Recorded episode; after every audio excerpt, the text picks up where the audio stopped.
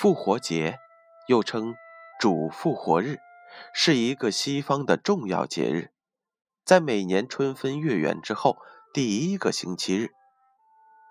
基督徒认为，复活节象征着重生与希望。为了纪念耶稣基督于公元三十到三十三年之间被钉死在十字架之后的第三天复活的日子。复活节的节日习俗，彩蛋。圣诞节一过，复活节巧克力蛋变成了糖果店里摆出来的最耀眼的一样物品。那些最小和花样最简单的，便很便宜，孩子们用自己的零花钱就可以买下来。这段时间上市的彩蛋有两种，小的一种叫方蛋糖。长一英寸多一点，外面是一层薄薄的巧克力，里边是又甜又软的面团儿，然后再用彩色的锡箔纸装成各种的形状。另外一种是空蛋，稍微大一点一般比鸭蛋还大一点里边什么都没有，只是包着一个巧克力外壳，只需打碎外壳吃巧克力片儿。复活节临近时，糖果店里会摆满比这些更加精美的彩蛋，同时还有各种各样用来吸引孩子们的小礼物出售，比如上面装饰有毛茸茸的羊毛做的小鸡，小鸡的嘴和脚都粘在了卡片上，幸运的孩子有可能从亲友那儿得到好几种这样的礼物。复活节彩蛋。是为了给人们带来快乐。的确如此，这些彩蛋精美漂亮且富有装饰性，它们代表着人们美好的心愿，并与你分享季节更替的喜悦。过去，在许多西方国家里，复活节一般要举行盛大的宗教游行，游行者穿着长袍，手持十字架，赤足前进。他们打扮成基督教历史人物，唱着颂歌，欢庆耶稣复活。如今，节日游行已失去往日浓厚的宗教色彩，节日游行洋溢着喜庆的气氛，具有浓烈的民族特色和地方特色。在美国，游行队伍中既有身着牛仔装、踩着高跷的小丑，也有活泼可爱的卡通人物，如米老鼠 Mickey。在英国的游行队伍当中，多数介绍当地的历史与风土人情为主。游行者以化妆成苏格兰风笛乐队以及皇宫卫士，吸引众多游客的观赏。复活节的到来，使得人们纷纷换上新衣。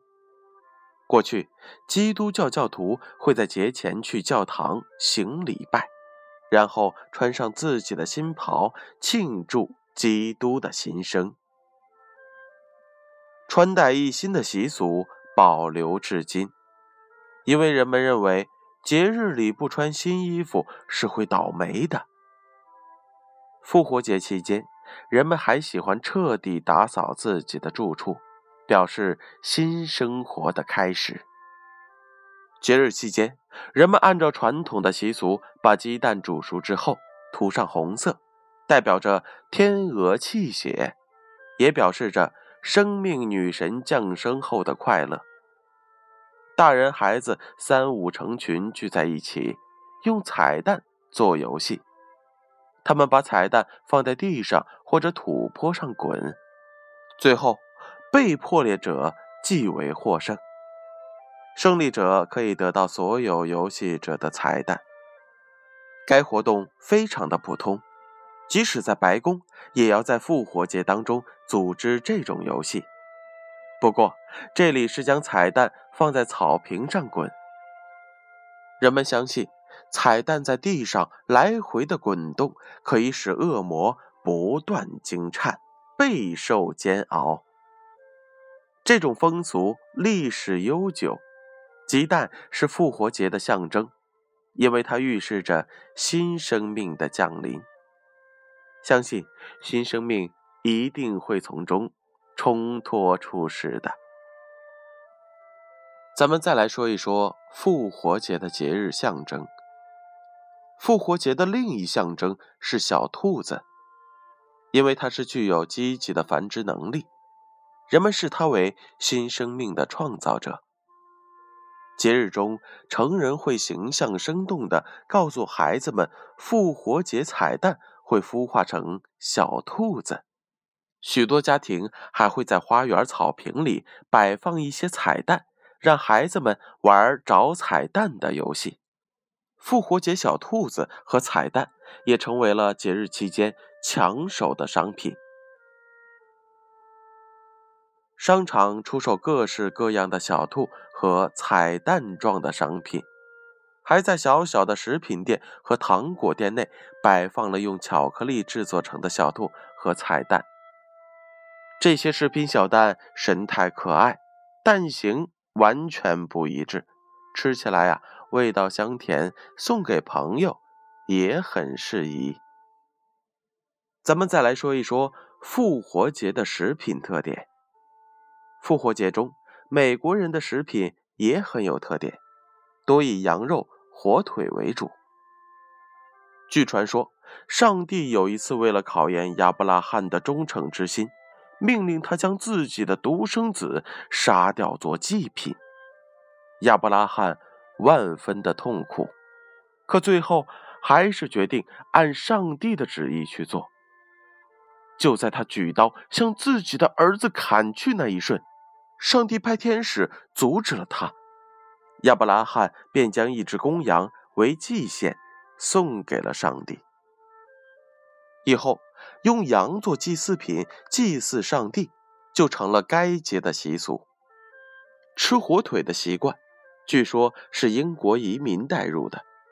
当初英国人吃火腿，表示对犹太人禁忌肉食品内含血的蔑视。今天已发展成复活节的传统食物。不过，在复活节期间，依旧经常吃复活节罐头。节日礼物又是什么呢？复活节是基督教纪念耶稣复活的日子。传说耶稣被钉死在十字架上，最后第三天复活升天。每年在教堂庆祝复活节，指的是春分月圆之后的第一个星期日。如果月圆那一天刚好是星期天，复活节则推迟一星期。因而，复活节可能是在三月二十二日至四月二十五日之间的任何一天。典型的复活节礼物是跟春天再生有关系的，例如鸡蛋、小鸡、小兔子、鲜花。复活节前夕，孩子们为朋友和家人给鸡蛋着上了盛装。这些鸡蛋有煮的很老的，有煮的空空的蛋壳。复活节那天早晨，孩子们发现床前的复活节篮子里装满了巧克力的彩蛋、复活节小兔子、有毛茸茸的小鸡及娃娃类的玩具。据说呀，复活节的兔子会在当天把彩蛋藏在地里，让孩子们去寻找。一年一度的美国白宫滚彩蛋活动，经常被电视台实况转播。宝贝儿，你的彩蛋准备好了吗？明天我们一起滚彩蛋。